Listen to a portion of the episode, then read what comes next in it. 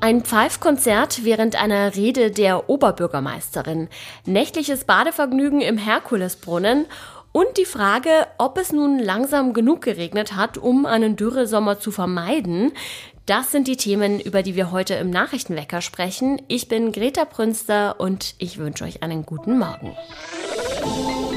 Nachrichtenwecker, der News-Podcast der Augsburger Allgemeinen.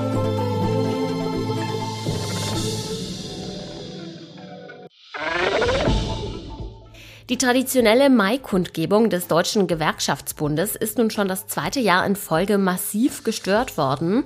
Während der Rede von Oberbürgermeisterin Eva Weber machte eine Gruppe von etwa 20 jungen Leuten laute Pfeifgeräusche und es gab viele Zwischenrufe. Von den anderen Teilnehmerinnen und Teilnehmern ließen sich die rund 20 Störer nicht besänftigen. Die Polizei war zwar vor Ort, sie griff aber nicht ein, was laut Ordnungsreferent Frank Pinsch an der Versammlungsfreiheit liegt. Überraschend kamen die Störungen jedenfalls nicht. Eine linksextreme Gruppierung hatte Aktionen vorher angekündigt. Oberbürgermeisterin Weber versuchte auf die Störer einzugehen und fragte unter anderem, was das für ein Demokratieverständnis sei. Sie bat die rund 20 Personen, sich wie Gäste zu verhalten, die sie bei der Veranstaltung ja schließlich auch seien. Doch auch damit fand sie kein Gehör. Augsburg hat sich zumindest ein Stück weit verwandelt. Gestern am 1. Mai ist im Herzen der Stadt ein einjähriger Verkehrsversuch gestartet. Ein Teil der breiten Maximilianstraße ist zur Fußgängerzone geworden. Es geht um den Abschnitt zwischen Herkulesbrunnen und Merkurbrunnen. Auch aus der Winter- und Dominikanergasse sowie aus dem Apothekergässchen wird der Verkehr für zwölf Monate weichen, weil eine Ausfahrt aus den engen Einbahnstraßen nur über die gesperrte gesperrte nördliche Maximilianstraße möglich wäre. Die Stadt spricht bewusst von der autoarmen Maxstraße, da auch künftig ein überschaubarer Kreis an Fahrzeugen die Straße passieren wird. Für Fahrräder bleibt die Zone weiterhin befahrbar, ebenfalls für Busse und Straßenbahnen sowie für Taxis. Übernachtungsgäste des Hotel Maximilians können zum B- und zum Entladen vor das Portal des Hauses fahren und außerdem ist auch der Lieferverkehr weiterhin möglich. Der Frühling ist bisher kalt und nass. Der März war sogar so regnerisch wie seit 22 Jahren nicht mehr. Nun möchte man meinen, dass damit zumindest eine große Trockenheit im Sommer kein Problem sein sollte, weil die Böden durchgehend feucht sind. Doch Expertinnen und Experten geben nur bedingt Entwarnung. Denn während es im Norden und im Westen der Republik tagelangen Dauerregen gab, ist es in Oberbayern und in Schwaben noch vergleichsweise niederschlagsarm geblieben. Unterhalb einer Tiefe von 60 Zentimetern sind die Böden weiterhin trocken, also das Wasser setzt sich nur langsam nach unten ab. Für die Grundwasserbestände war der nasse Frühling also noch keine wirkliche Entlastung. Besonders die Wälder dürften trotz allem zu kämpfen haben in diesem Sommer. Für sie wäre es besonders wichtig, dass der Mai und auch Anfang Juni weiterhin feucht bleiben. Wenn wir schon beim Wetter sind, dann schauen wir uns auch gleich mal den Ausblick auf den heutigen Tag an. Am Morgen ist es bedeckt mit einzelnen Regenschauern, doch im Laufe des Tages setzt sich die Sonne durch und die Werte steigen von kühlen 6 auf bis zu 14 Grad. Erst am Abend ist es dann wieder leicht bewölkt. Die Energiewende ist derzeit in aller Munde und es ist klar, dass wir jetzt anpacken müssen, um fossile Energien immer mehr aus unserem Leben zu streichen und sie durch erneuerbare zu ersetzen.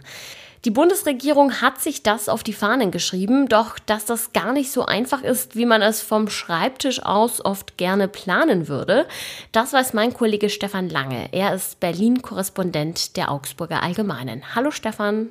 Ja, schönen guten Tag aus Berlin. Ein paar hundert Windkraftanlagen pro Jahr müssten so Pi mal Daumen gebaut werden, damit die Energiewende gelingt. Und selbst wenn man es geschafft hat, passende Standorte dafür zu finden, ist es noch lange nicht garantiert, dass der Bau gelingt. Woran kann es denn noch scheitern? Ja, das ist ja in der Tat ein ganz spannendes Thema. Ich, ich habe äh, beim, beim Schreiben des Artikels, des entsprechenden Artikels festgestellt, man lernt ja nie aus bei unserem Job als Journalistin und als Journalist.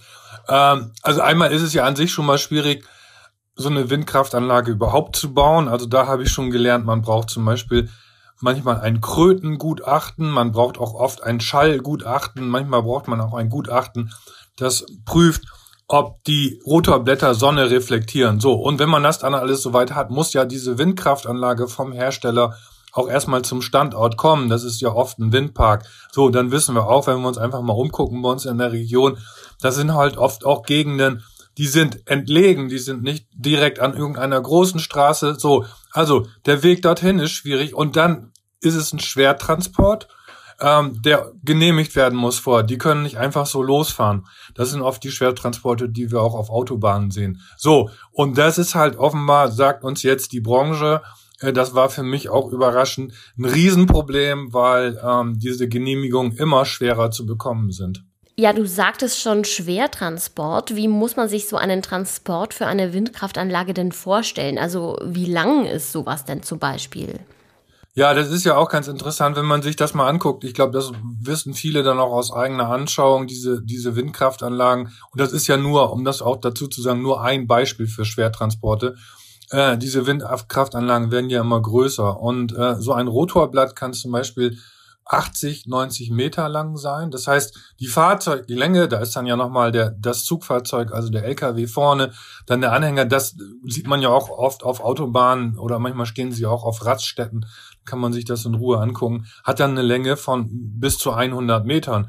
Äh, und das sind natürlich dann ganz abenteuerliche Streckenführungen, die da zu bewältigen sind. Und äh, das verlangt einiges den, den Fahrern ab, aber eben auch dem Genehmigungsprozess. So, und da kommt halt dann oft die Behörde, die Bürokratie und sagt, nee, äh, äh, Straßen sind zu schlecht, Brücken sind kaputt, ihr müsst jetzt ganz woanders langfahren. Und dann haben die massive Probleme oder können den Transport gar nicht fahren.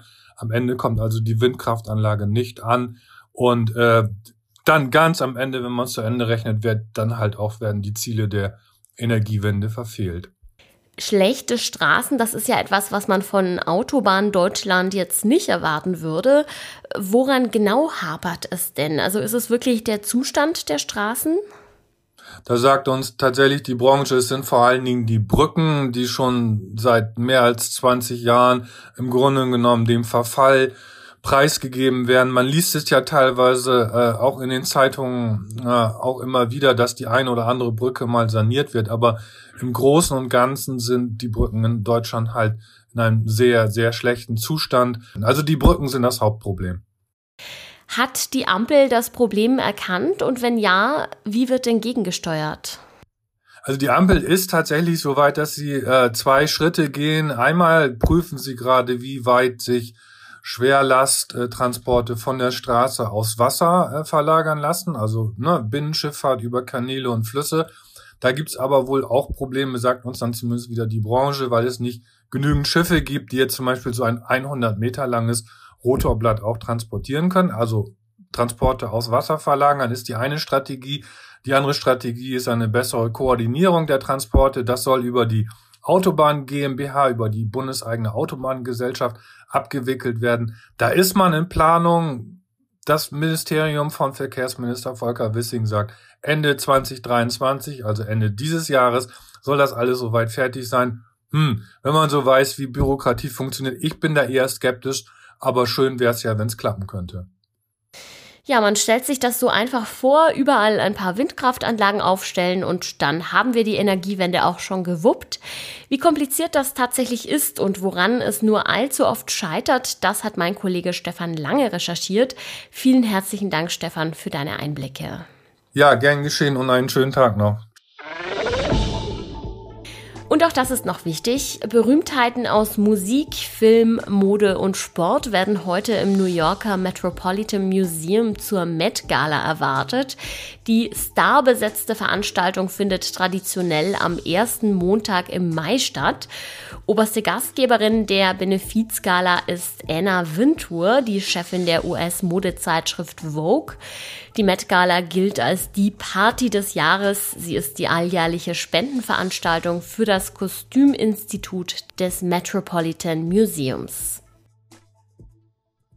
Einen Schmunzler gibt es zum Schluss, diesmal sogar aus Augsburg. Die Polizei hat drei Menschen erwischt, die nachts nackt im Herkulesbrunnen gebadet haben. Drei weitere, ebenfalls nackt, standen davor und sahen zu und haben ihre Freunde angefeuert. Bei den Badenden handelte es sich um zwei Männer und eine Frau und zwei weitere Männer und eine weitere Frau standen vor dem Brunnen. Die Polizei hat das lustige Treiben unterbrochen und alle sechs dazu aufgefordert, sich ihre Kleider wieder anzuziehen. Gegen die sechs läuft nun eine Anzeige wegen Belästigung der Allgemeinheit. Wie alt die nächtlichen Brunnenbader waren und ob sie zum Beispiel Alkohol getrunken hatten, dazu gibt es leider keine Informationen. Wer weiß, vielleicht wollten sie auch einfach nur die Freibad-Saison in Augsburg offiziell eröffnen. Das war's auch schon wieder vom Nachrichtenwecker. Ab morgen ist meine Kollegin Lisa Pausch wieder für euch am Start, also hört auf jeden Fall rein. Mein Name ist Greta Prünster. Der Redaktionsschluss für diese Folge war am Montag um 24 Uhr und ich sag ciao und bis bald. Nachrichtenwecker ist ein Podcast der Augsburger Allgemeinen. Alles, was in Augsburg wichtig ist, findet ihr auch in den Show Notes und auf augsburger-allgemeine.de.